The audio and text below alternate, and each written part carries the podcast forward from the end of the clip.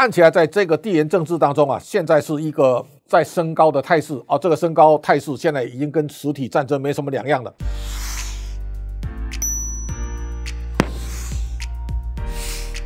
各位财讯的观众朋友，大家好，我是谢金河，欢迎再度收看老谢开讲。这一周当中，大家可以感受到，尤其在这个礼拜二，台湾刚刚过完国庆日，那么在股市开盘呢，台积电大幅的下滑，那么它的股价呢，当天大跌三十六块半，而台股加权指数啊，大跌了五百九十六点二五，那么这个是在这些年当中啊。大家所感受到台股非常肃杀的一天，那么这个肃杀的一天呢，我们把整个源头啊追本溯源一下。国庆日之前，美国哥伦比亚的广播电台，他派出了最资深的记者，他的名字呢叫西斯利哦塔尔哈，专程来台访问，包括李喜明跟张忠谋董事长。那么提到台积电的细盾在地缘政治当中的角色，张董事长特别提到，他说如果那个人他重视经济福祉。那么他不会伤害台积电啊？他说，如果人那个人要统一台湾呢，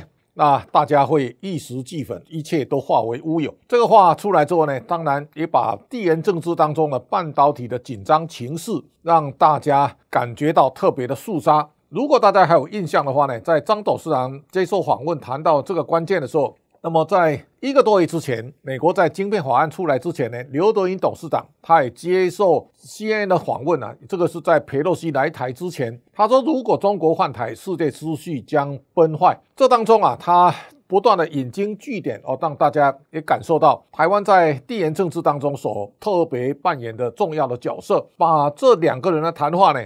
连接出来之后呢，蔡英文总统在国庆日的讲话当中啊，他也特别提到台湾的半导体产业的竞争的优势，它在于高度成熟的产业的聚落跟独特的商业的模式。这当中大家可以慢慢可以看到。在地缘政治的发展当中，它已经到一个关键的十字路口。美中的角力现在不断的在升高。最近我们也看到一些比较特殊的新闻，他说外媒指出啊，如果中国换台，华盛顿呢会派最后一台飞机呢把台积电的工程师啊撤离啊。这个话。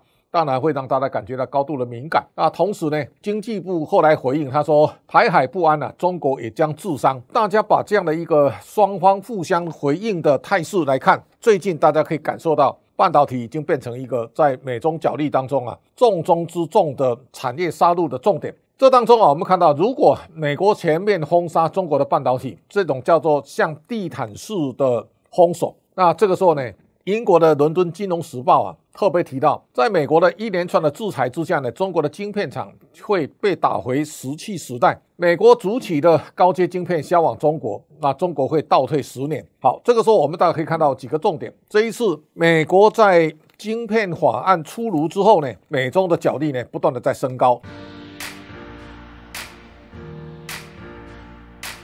我们先把这个过程当中来稍微追本溯源一下。八月九号呢，拜登签署晶片法案。这当中，上一次我们提过了，五百二十七亿直接补贴，二两百四十亿是租税奖励，两千亿呢是重点投资 AI 跟机器人量子科学的先进制成的晶片。这当中也包括未来十年啊，接受补贴的企业不得到中国投资。第二点呢，是中国的限制啊，做设备制成从二十八纳米以下的成熟制成全部都内管。同时，美国要扶持加大力道在美国本地的制造业的生根。第二。个呢？美国在进行晶片法案的四方晶片联盟，这个当中包括美国、韩国、日本跟台湾。现在看起来，台湾、日本跟美国大概是连成一气的，韩国是进退两难。但是在这两天，大家也可以看到，设备大厂 KLA 呢，现在也宣布它的设备呢不卖给这个海力士的记忆体的工厂。这种情况之下呢，韩国在选边站困难的形势之下，如果被列为这个跟中国同一个联盟，这个对未来南韩的半导体产业呢，它也会带来非常巨大的影响。这个是第二个我们看到的晶片四方联盟。第三个呢，它限制 EDA 的卖到中国。那 EDA 是整个半导体生产当中一个非常重要的电子化的一个组成。这个组成里面包括电晶体的 GAFET 的架构的这个软体，同时也包括可耐高温的半导体的材料、氧化镓跟涡轮发动的压力增益燃烧。技术，这个是缺乏这个技术，你就。没有办法往前进一步。现在它全部封杀了之后呢，我们再看到对 M D 的 G P U 跟 A I 晶片呢，它也全部封杀。这个封杀当然也导致现在我们看到 M V D 的股价呢是大幅的下跌，这个跌幅相当的猛烈跟惨状。所以大家看到。NVIDIA 的股价呢，从最高三百四十六点四七到这两天呢，最低跌到一百一十二点八九，这个跌幅呢，大概已经达到百分之七十六了。这个是美国现在一连串的对中国的杀戮。这个杀戮当中，这个礼拜我们看到三个重点：第一个呢，美国直接宣布高速运算晶片呢不得卖到中国；第二个呢，所有的相关的技术不得输到中国。第三个，它同时限制，哪有美国护照的，不管什么人都不得到中国的半导体公司上班。这个时候，我想它管住的一个是产品，一个管住的技术，第三个呢，连人才啊都管了。这个三道程序下去之后呢，它当然对中国开始形成一个高墙。这个高墙呢，现在伦敦金融时报讲，回到石器时代，绝对不是危言耸听。所以我们现在可以看到。在这一次的晶片大战当中呢，美国已经啊所有力道都用尽了。那如果台海情势没有降温的话呢，可能它还会持续在往上走高。所以，我们大家可以看到，在这一轮当中啊，一方面呢，全世界的半导体股都大幅的下滑，所以中国的半导体的倒闭风潮呢可能会更扩大。所以媒体讲到晶片战呢，台湾的技术啊很难复制。这个时候，我们大概可以看到中国的。整个产业的发展，一方面它要拼晶片自主，这个晶片自主如果没有好的设备呢，看起来也很麻烦啊。另外一个呢，我们看到习近平认为台湾发展半导体那么顺畅，呃，为什么中国发展不起来呢？最近他通通把原来发展中国半导体的紫光的一票人呢，全部都抓了。那这当中啊，也看到现在中国晶片相关的发展的人大概都失联哦，所以这个情势看起来。美中的角力呢，已经到了没有退缩的地缘战略当中非常重要的一个私属战的。这个是属战，台湾会站在最关键的敏感的位置。那现在大家也可以看到，在这一轮当中啊，美国当然付出非常惨重的代价。今年的费城半导体指数呢，从四千零六十八点，现在跌到最低呢两千一百八十八，它的跌幅啊已经达到四十六趴了。这样的一个巨幅的下跌当中啊，大家可以看到相关的半导体相关的供应链里面呢，第一个呢。刚刚讲到的 Nvidia 的股价呢，大跌百分之六十七，AMD 呢从一百六十四点四八，现在跌到五十八点零二，它的跌幅啊也超过百分之六十五，这个都是一个经过漫长而猛烈的下跌。台湾的台积电呢，为什么跌这么惨呢？大家也可以看到，台积电的现情呢，从六百八十八，现在跌破四百。那大家可以看到，台积电过去这段时间在台股它的跌幅大概百分之三十九点六，但是大家可以看到，它在美国的 AD 啊，从一百四十五，现在一口气呢跌到最低呢六十二点六二，它的跌幅已经达到百分之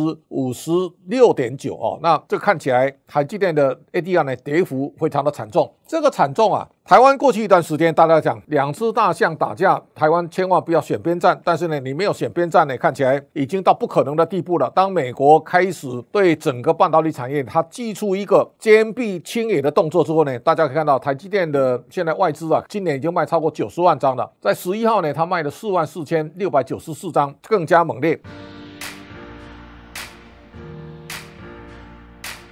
过去台湾的 IC 设计产业呀，大致上很大的市场都是连接在中国。我们大家现在看到台湾的 IC 设计的整个产值呢，去年一年啊是一兆两千六百八十四亿台币。这当中啊，我们大家可以看到，在这么大的 IC 设计的所创造的营收当中啊，在中国营收比重占八成，有六家；而在中国有百分之五十到八十趴的企业呢，有九家，在五十趴以上呢。还有十几家，我们也统计从这个中华证券所统计当中啊，营收超过五十亿的 IC 设计公司啊，在中国营收比重大概占百分之五十三。在这种情况之下呢，如果中国的市场受到影响，过去把产品卖到中国的相关的 IC 设计的业者。他一定会首当其冲，所以我们来看十一号很多公司啊，股价一开盘就跌停板。第一个是跟台积电分支出来的子公司呢，创意这个一开盘就跌停，没有起来哈。那大家也可以看到，跟中国连接比较高的四星也是开盘之后就跌停板。这当中也包括翔硕，这是大家特别要注意的。这种快速运算晶片，包括台湾最有竞争力三家公司，一个翔硕。另外一个是普瑞，另外一家是四星。那我们以普瑞来看，普瑞的股价从两千两百四十一口气掉到五百七十四，它的跌幅都超过百分之七十。在这种情况之下呢，美国现在直接限制高速运算晶片不得卖到中国。对台商来讲，过去大陆市场大家有一些灰色地带，大家可以用迂回曲折的方式呢进到中国，但是未来看起来你必须啊要坚壁清野。美国制裁中国的力道呢加重。这个加重的情况呢，看起来是跟实体战争呢已经没有什么两样了。最近大家可以看到，包括电源管理 IC 的细力科啊，也是跌幅非常惨重。这样的一个惨重的跌势啊，大家千万不可掉以轻心。美国在这一轮当中啊，从升息引发的忧虑，再加上晶片战争，看起来在这个地缘政治当中啊，现在是一个在升高的态势啊。这个升高态势现在已经跟实体战争没什么两样了。今年当中，大家要特别注意的。俄乌战争现在看起来到一个后段的阶段了。那最近大家看到，包括在克里米亚岛的克赤大桥被轰炸，也包括北溪二号的管线呢被炸，大致上都告诉大家，整个俄乌战争呢进入到最后的。下半场啊，这个最后的尾声到底怎么收尾？现在看起来，普京在最后的困兽之斗能不能突围呢？如果俄乌战争开始明朗化之后呢，我相信美国会有更大力道来看中国未来的演变。那如果在台海情势紧张、没有降温的情况之下呢，美国对中国的制裁看起来会步步升高哦。这个也是现在我们在观察，在俄乌战局之后呢，下一个美中的争霸战和美中的角力，我们要看台湾。两岸关系会是一个非常重要的指标。如果两岸剑拔弩张，台湾的备战或台湾的产业所受到的冲击，我相信会更大。而在这一次的地缘政治当中呢，特别提醒大家，半导体会是在地缘政治当中的杀戮战场。而台湾过去我们很多产业呢，跟中国连结非常的深，在双方坚壁清野的情况之下呢，台湾的半导体股跟半导体产业呢，这一次会受到冲击，也会最大。但是我相信，在经过这个调调整之后呢，从地缘政治到杀戮的战场之后呢，台湾也会开始理出一个头绪。这个时候呢，我相信从晶片战争到供应链的移转，会在台湾未来产生一个非常巨大的变化。那供应链的移转，下礼拜有机会再跟大家详细来深入探讨。感谢大家的观赏，今天老谢开讲到这边告一段落，下周同一时间请大家继续收看。